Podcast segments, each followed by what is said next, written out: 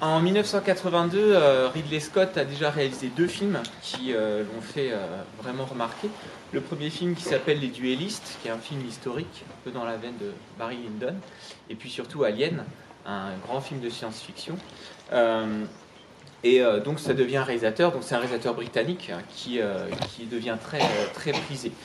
il s'engage sur le projet d'adaptation de, de Dune, et euh, la, production, euh, pré-production est extrêmement longue parce que c'est un film euh, qui nécessite énormément d'effets visuels, une très grande préparation, notamment d'écriture.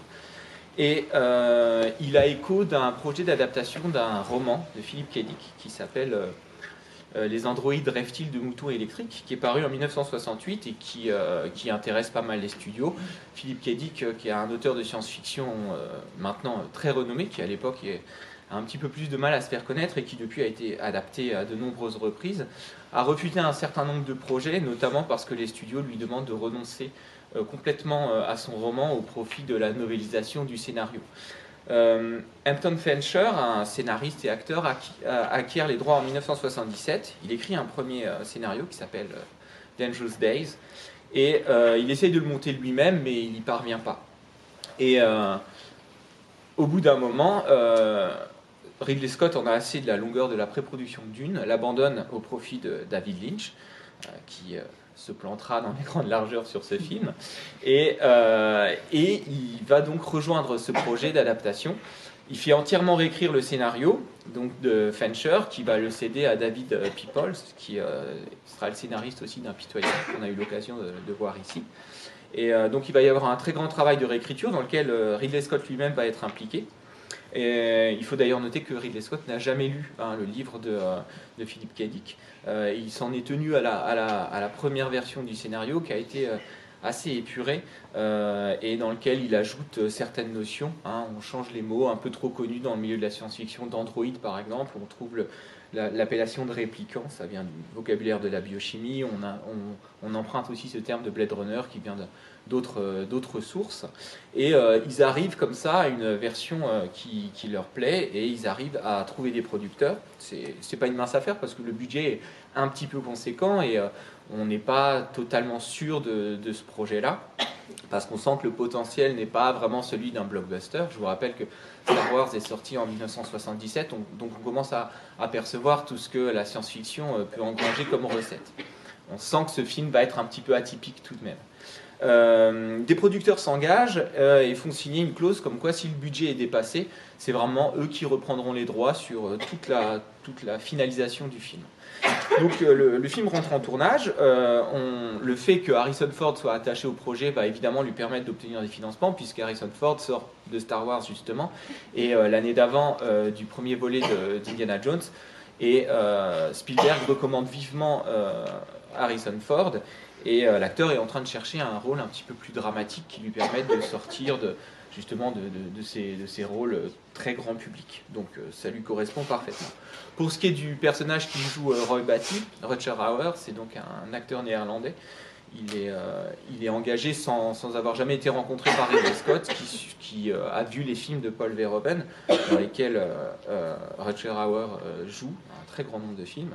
Et ils ont tout de suite compris que physiquement, il incarnait parfaitement cet idéal-là.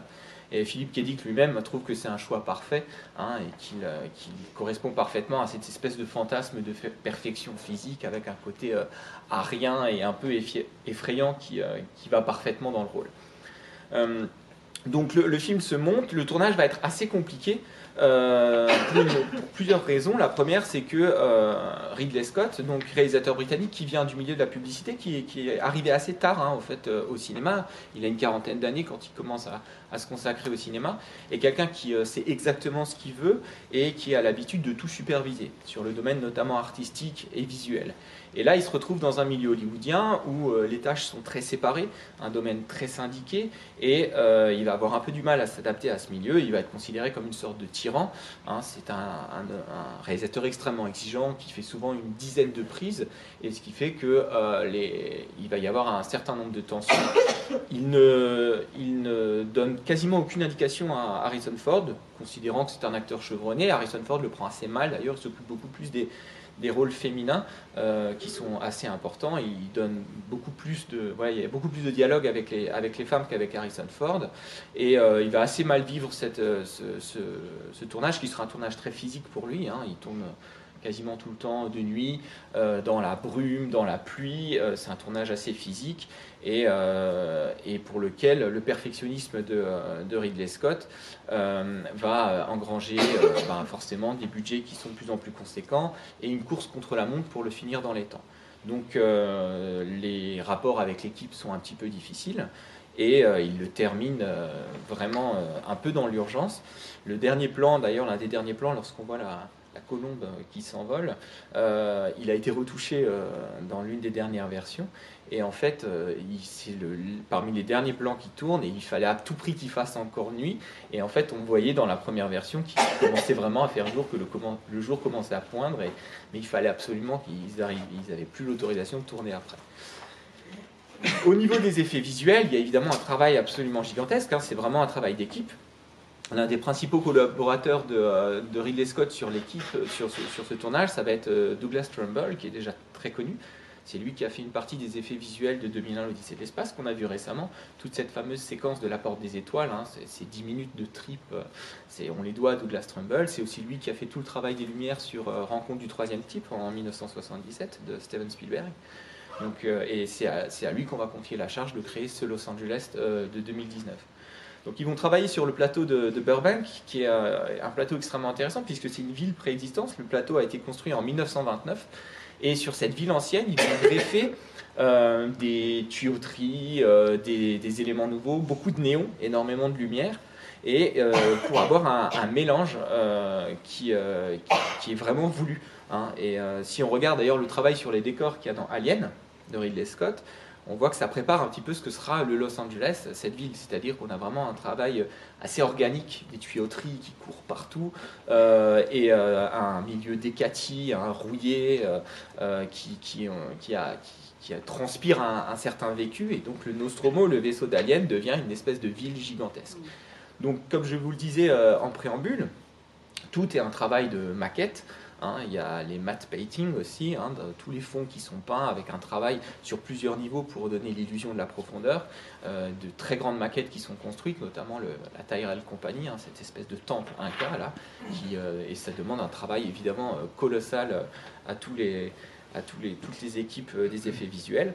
Et Ridley Scott, c'est exactement ce, dont, ce dont il a envie, et il y a notamment un tableau extrêmement connu, le, le Nighthawks de Edward Hopper, euh, les oiseaux de nuit, hein, cette, fameuse place hein, dans, une ville nocturne, qui brandit souvent à l'équipe en disant qu'il veut ce type d'ambiance au point de vue des lumières, au point de vue des couleurs, et euh, qui donne aussi un, cachet particulier euh, au film.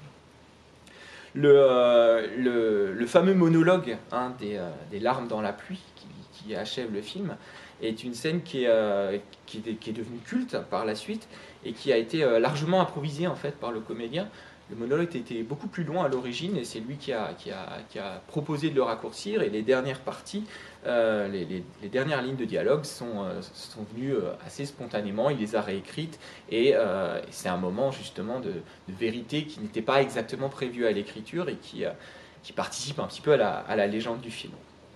Il n'en demeure pas moins que le budget est dépassé, on avait initialement 38 plans à effets spéciaux pour un budget d'à peu près 2 millions de dollars. Ils en ont finalement 90, on monte à presque 4 millions de dollars sur ce seul budget-là. Et euh, donc la production reprend ses droits, elle, euh, va virer euh, Ridley Scott, qui a quand même eu le temps de terminer la phase de tournage, mais qui est évincé de toute la finalisation du montage. Et les, premières projections tests sont assez désastreuses. Le public est euh, complètement déconcerté par toute cette atmosphère très sombre, très lente, très mélancolique. Et pour essayer de sauver les meubles, les, studios vont, vont, vraiment modifier le film. c'est pas la version que vous voyez là. donc la version qui sort en 1982, il y a d'abord l'ajout d'une voix off pendant la quasi-totalité du film, qui va être beaucoup plus explicite, qui va contribuer à humaniser aussi le personnage, créer une sorte de complicité avec euh, le, spectateur. Euh, et puis surtout, on va ajouter une fin dans laquelle euh, on va voir Rachel et Descartes qui roulent dans la nature Et on a vraiment une happy end avec une voix off qui explique que finalement tout finit bien. C'est très bien comme ça. Euh, avec des plans d'ailleurs hein, d'hélicoptères sur la nature qui sont empruntés, puisque c'est Warner qui produit à la fois des films de Ridley Scott et qui a produit Shining, tourné en 1980, et donc dans les chutes de studio, dans les rushs du film de, Stanley Kubrick, vous savez, ce fameux prologue vu d'hélicoptère, on trouve des chutes qui, euh, conviennent bien, et donc qui sont réintégrés au film de Ridley Scott pour, ce final ajouté. Ça n'empêche pas euh, le film de déconcerter tout de même le public. Hein. Le, succès est, assez mitigé. Les, euh, critiques euh, trouvent que visuellement il est splendide, mais qu'il est assez confus au point de vue du scénario. Et le film prend pas exactement. Il est face, comme je vous l'avais dit, à E.T. cet été-là, qui voilà, va casser complètement le, box-office et, va, attirer tous les spectateurs. Et qui et plus dans l'air du temps en matière justement d'une science-fiction qui serait du côté du merveilleux, alors que là on est dans un, autre esprit plus sombre que le public n'est pas prêt à accueillir. Mais l'une des chances de, Blade Runner, c'est de sortir au même moment euh, que l'émergence du marché de la vidéo. Ce qui fait que très rapidement, le film va être euh, vu et revu et devenir euh, vraiment culte auprès des spectateurs parce qu'ils ont la possibilité très rapidement de le voir et puis de le voir surtout autant qu'ils veulent, ne pas attendre simplement des diffusions télé. Et euh, en 1992, on décide de rééditer euh, euh, le film. Alors il y a une histoire assez compliquée où le film, dans des archives, on va trouver une, version 70 mm du film qui est projetée sans savoir qu'en réalité c'est la version d'avant les modifications. Et, donc on se rend compte que le film n'a pas été monté de la même manière originellement. Il est d'abord appelé le Director's Cut. Ridley Scott y est vaguement associé, mais ils font pas le travail qui voudrait totalement, mais en tout cas, très rapidement, il y a un engouement qui se fait par rapport à cette version. Et euh, le film va être euh, voilà, reproché dans un certain nombre de salles, dans une version qui correspond beaucoup plus à celle que voulait euh, Ridley Scott.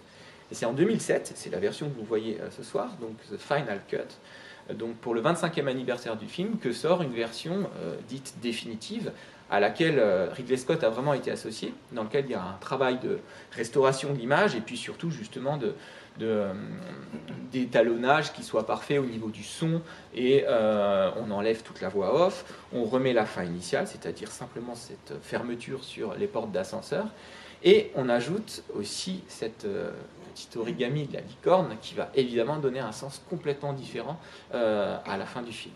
On en reparlera un petit peu plus tard. Et là, avec notamment cette réédition, le film euh, voilà, connaît un regain euh, de succès et il est depuis vraiment dans, tous les, euh, dans tous les classements des meilleurs films de science-fiction, très souvent juste après 2001, l'Odyssée de l'espace. Donc, le, dernière chose concernant sa réception, Philippe Cadic, vous avez vu à la fin du générique que le film lui est dédié. Philippe Cadic a vu quelques, quelques morceaux du film et il a été extrêmement enthousiaste. La version finale du scénario lui a vraiment plu.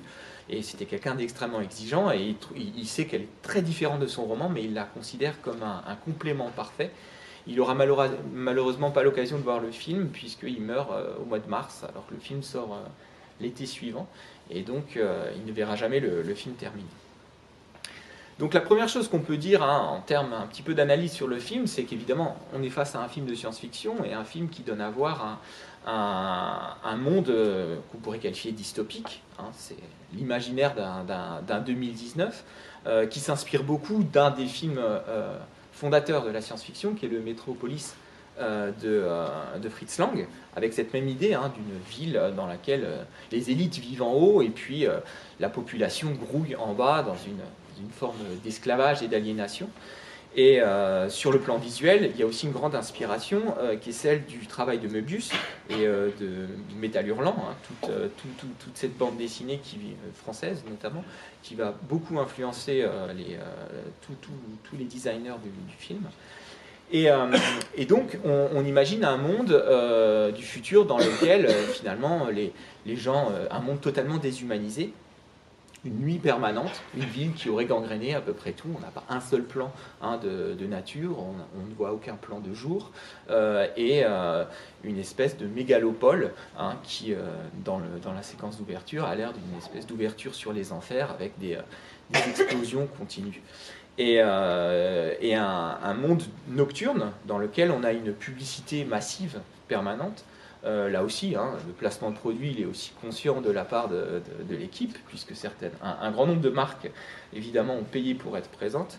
Il y a d'ailleurs un grand nombre de marques qui n'existent plus aujourd'hui, c'est assez amusant.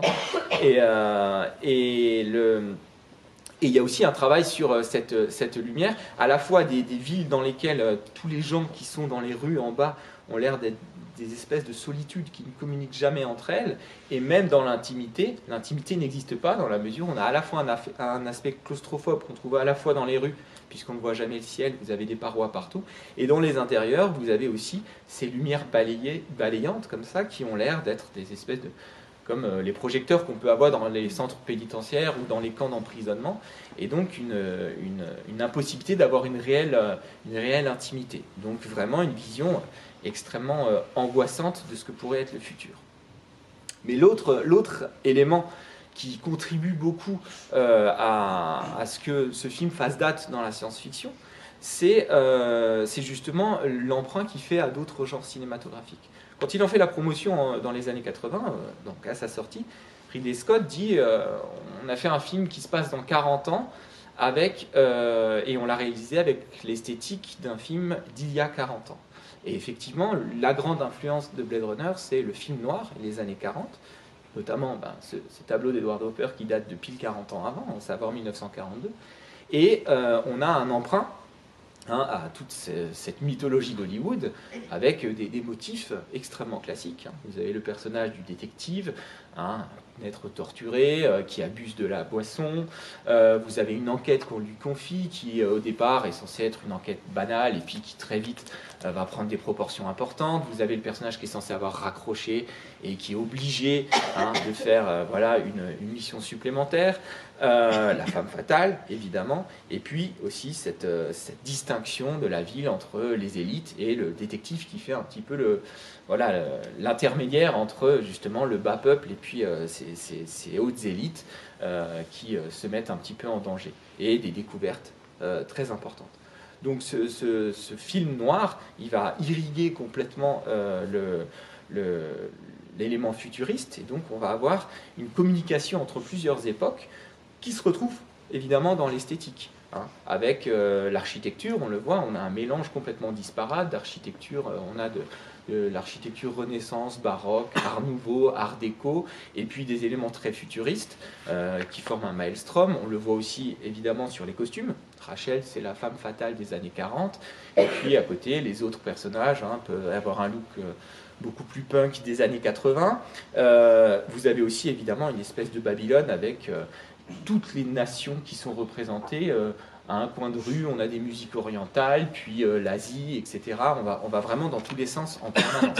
Donc cette espèce d'effervescence crée un, un, mélange continu, à la fois international, mais aussi atemporel, et un futur qui finalement, même si aujourd'hui on est en 2019 et on voit bien que ça n'a strictement rien à voir, c'est un futur qui tient encore la route parce que justement euh, ce, ce, mélange des genres euh, lui donne une forme d'atemporalité et une fable philosophique assez universelle.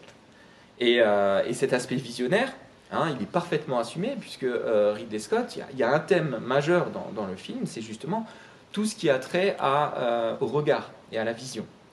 On le voit hein, à travers le motif de l'œil qu'on voit pendant tout le film, la rétine qui ouvre le, premier plan. Vous voyez hein, cette, iris turquoise avec les flammes oranges qui s'y reflètent. Évidemment, le fait qu'il il faille faire des tests en regardant la rétine euh, des réplicants, on voit à plusieurs moments l'éclat rouge, hein, à la fois sur, euh, la, chouette et puis les, différents réplicants pour prouver qu'ils le sont.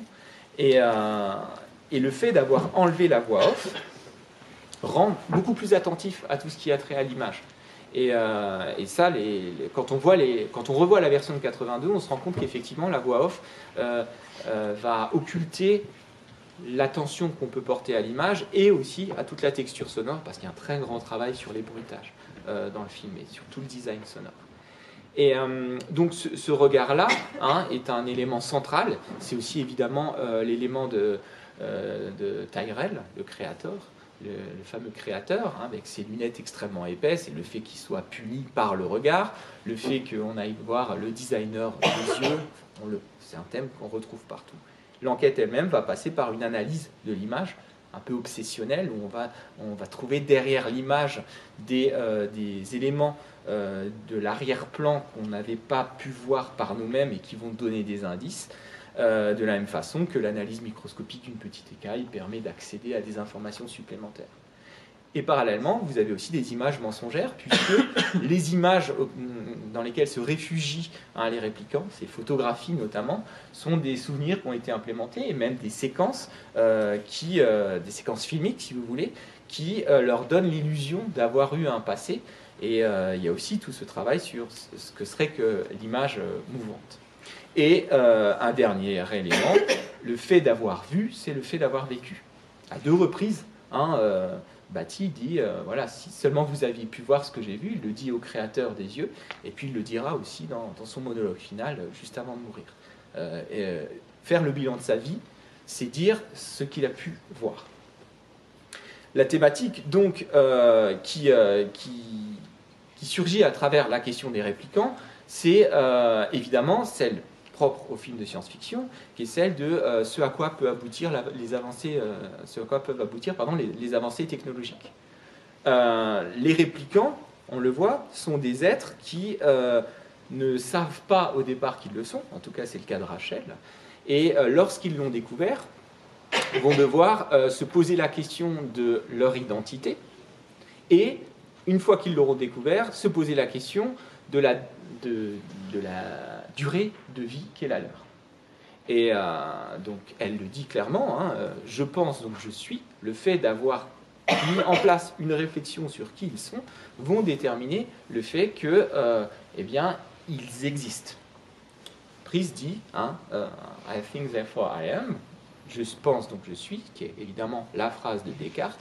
Ce n'est pas pour rien que Descartes s'appelle Descartes, c'est clairement une référence à René Descartes et à ce principe même de qu'est-ce que c'est qu'être, qu'est-ce que c'est qu'avoir une conscience. Et euh, donc toutes les questions en réalité que se posent les réplicants sont euh, les questions qui sont celles de la condition humaine. Je commence par prendre conscience que je suis une personne, et à partir du moment où j'ai conscience que je suis une personne, je, je prends conscience que euh, je suis éphémère et que je vais devoir, pour paraphraser Montaigne, apprendre à mourir. Philosopher, c'est apprendre à mourir. Et tout Blade Runner est une grande fable philosophique sur le fait de devoir apprendre à mourir. Et, euh, c'est là que justement euh, on, va atteindre un, nouveau stade euh, qui, fait que le film a une profondeur qui dépasse largement celle d'un simple film de science-fiction et qui justifie sa lenteur, qui justifie la grande mélancolie, la grande noirceur du film, c'est que les personnages se retrouvent en prise avec des questions fondamentales. Euh, et euh, les réplicants euh, vont finalement être un miroir de la, condition humaine. Lorsque les, les, les, réplicants prennent conscience de leur mortalité, ils veulent à tout prix, évidemment, retrouver euh, leur créateur. Et on a toute cette dimension religieuse, hein, Bati qui euh, retrouve son père et qui va lui demander, évidemment, euh, s'il est possible de, corriger cette imperfection que serait la mortalité. il y a tout un, tout un vocabulaire qui est extrêmement religieux. ils viennent hein, des off-world, ils sont des, des anges déchus. Euh, de la création. Et là, évidemment, toute la thématique de la technologie euh, invoque des grands mythes qui sont ceux du golem ou de la créature de Frankenstein, hein, l'homme qui aurait joué à être Dieu et qui se retrouve confronté à une création qui lui échappe et qui a outrepassé, si vous voulez, euh, ses droits. Et donc, les thématiques religieuses, on va les retrouver à peu près partout dans le film. vous avez cette thématique de, de, Dieu le Père, et vous avez des, citations qui sont claires. Hein. Vous avez le serpent avec euh, la, la, femme tentatrice. Vous avez, euh, lorsqu'elle est, euh, lorsque Zora est au sol, on a vraiment le sentiment qu'on lui a coupé des ailes au niveau des, au niveau des plaies qu'elle a sur les omoplates. Et donc on joue beaucoup avec toute cette imagerie jusqu'à évidemment la représentation de Bati en une sorte de Christ, hein, avec voilà, les, blessures aux mains et puis cette, cette empathie qu'il a finalement par rapport à Descartes.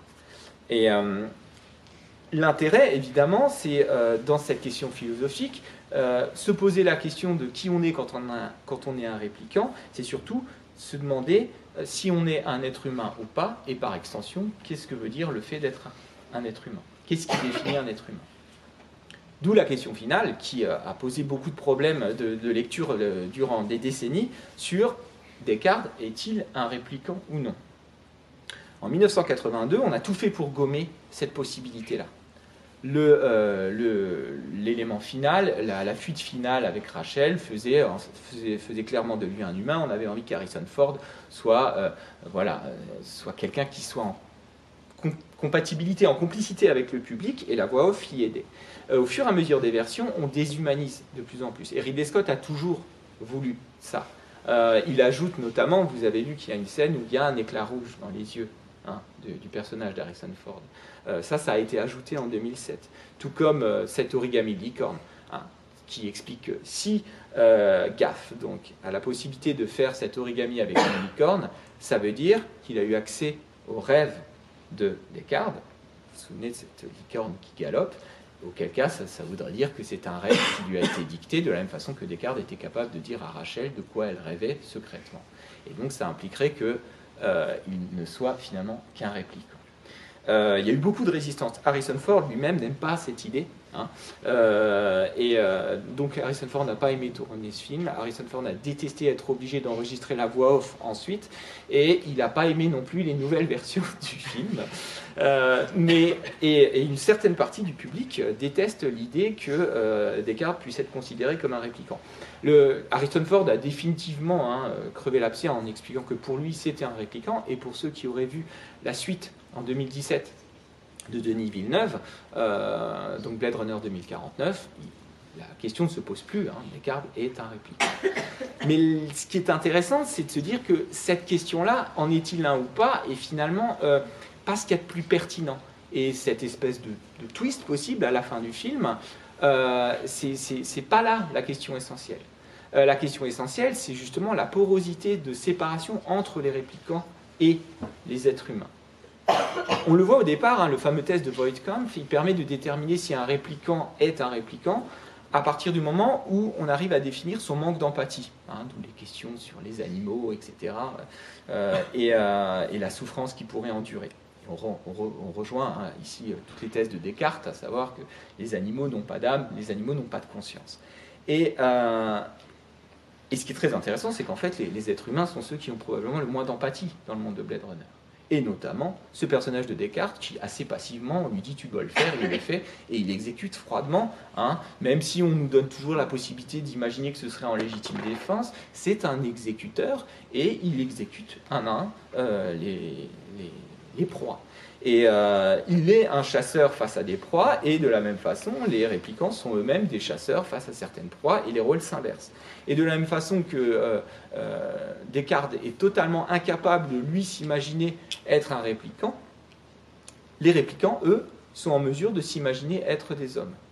Et les réplicants apprennent, c'est l'un des stades de leur évolution, l'empathie et les sentiments. Et on voit progressivement le personnage de Roy Batty hein, s'initier aux émotions, d'abord par solidarité avec les siens, par volonté aussi de liberté, puisqu'ils ont été des esclaves et ils aspirent à, s'affranchir, et euh, alors que Descartes semble enfermé la plupart du temps dans un schéma et euh, incapable d'avoir une réelle humanité. Euh, et, donc on a des personnages qui se croisent, si vous voulez, et une humanité qui semble être dans un enfer. Et d'ailleurs, il semblerait que rester sur Terre, c'est une sorte de punition. Hein. Celui qui est malade n'a pas pu y aller parce qu'il n'a pas passé le test médical. Et, euh, ceux qui redescendent des euh, off-world viennent pour retrouver leur créateur et éventuellement gagner quelques années de plus pour retourner dans un monde qui mériterait d'être vu. Et euh, donc ce qui reste des personnages, euh, c'est donc euh, une évolution et une humanité que découvrent les réplicants et un humain qui, lui, va découvrir le fait qu'il serait probablement réplicant. Et c'est dans ce doute-là que se loge véritablement leur identité. Et, donc le doute cartésien, on, y revient. La question, c'est justement d'essayer d'agir. À partir du moment où on se retrouve dans une phase de doute, euh, la, question est non plus de, définir finalement qui on est, mais comment on va agir. Bati décide à la fin de sauver Descartes et d'avoir un geste juste avant de mourir qui fait de lui un humain. Et il a appris à mourir. Euh, Descartes, lui, quand bien même il prend conscience qu'il est un répliquant, décide tout de même de partir avec une femme qui elle-même euh, a un temps très limité de vie. Et le fait qu'il décide tout de même d'agir, c'est ce qui fait de des personnes qui vont mettre en place une réelle existence. Si vous voulez, là, pour rester dans la philosophie, on passerait de la philosophie de Descartes à l'existentialisme. On se définit par nos actes. Et euh, ce qui reste, c'est cette façon de justement décider de tout de même faire quelque chose en dépit bah, de notre mortalité. Et le très beau monologue final hein, de Roy Batty s'inscrit là-dedans, dans l'idée que finalement, il a vu des choses, il a vécu des choses, et Descartes va continuer à vivre en dehors du récit du film. On ne sait pas dans quelles conditions, du moins hein, quand le film sort en 82. Et, euh, et euh, ce qui compte, c'est le fait d'avoir essayé de faire quelque chose. Et euh, même si c'est un film, même si c'est dans un monde brumeux, obscur, dans lequel tout s'étiole, dans lequel tout s'efface, comme les fameuses larmes dans la pluie, ces personnages-là auront existé. Et le fait, dans le doute, d'avoir tout de même agi, c'est ce qui fait d'eux des êtres pensants et des êtres sensibles. Et c'est sur cette, sur cette idée-là que s'achève cette, cette, grande parabole philosophique sur ce que c'est que la vie humaine, ce que c'est que l'identité, comment euh, prendre conscience de la mort et vivre tout de même. Merci de votre attention.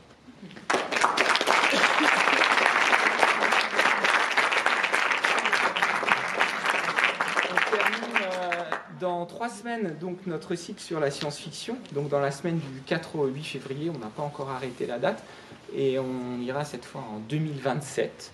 Euh, donc chez, euh, dans un film d'Alfonso Cuaron, le réalisateur de Gravity et de Roma plus récemment, euh, pour donc Les Fils de l'homme, un très beau film qui lui aussi ouvre à pas mal de questions philosophiques sur ce que c'est que le monde dans un futur dystopique. À bientôt.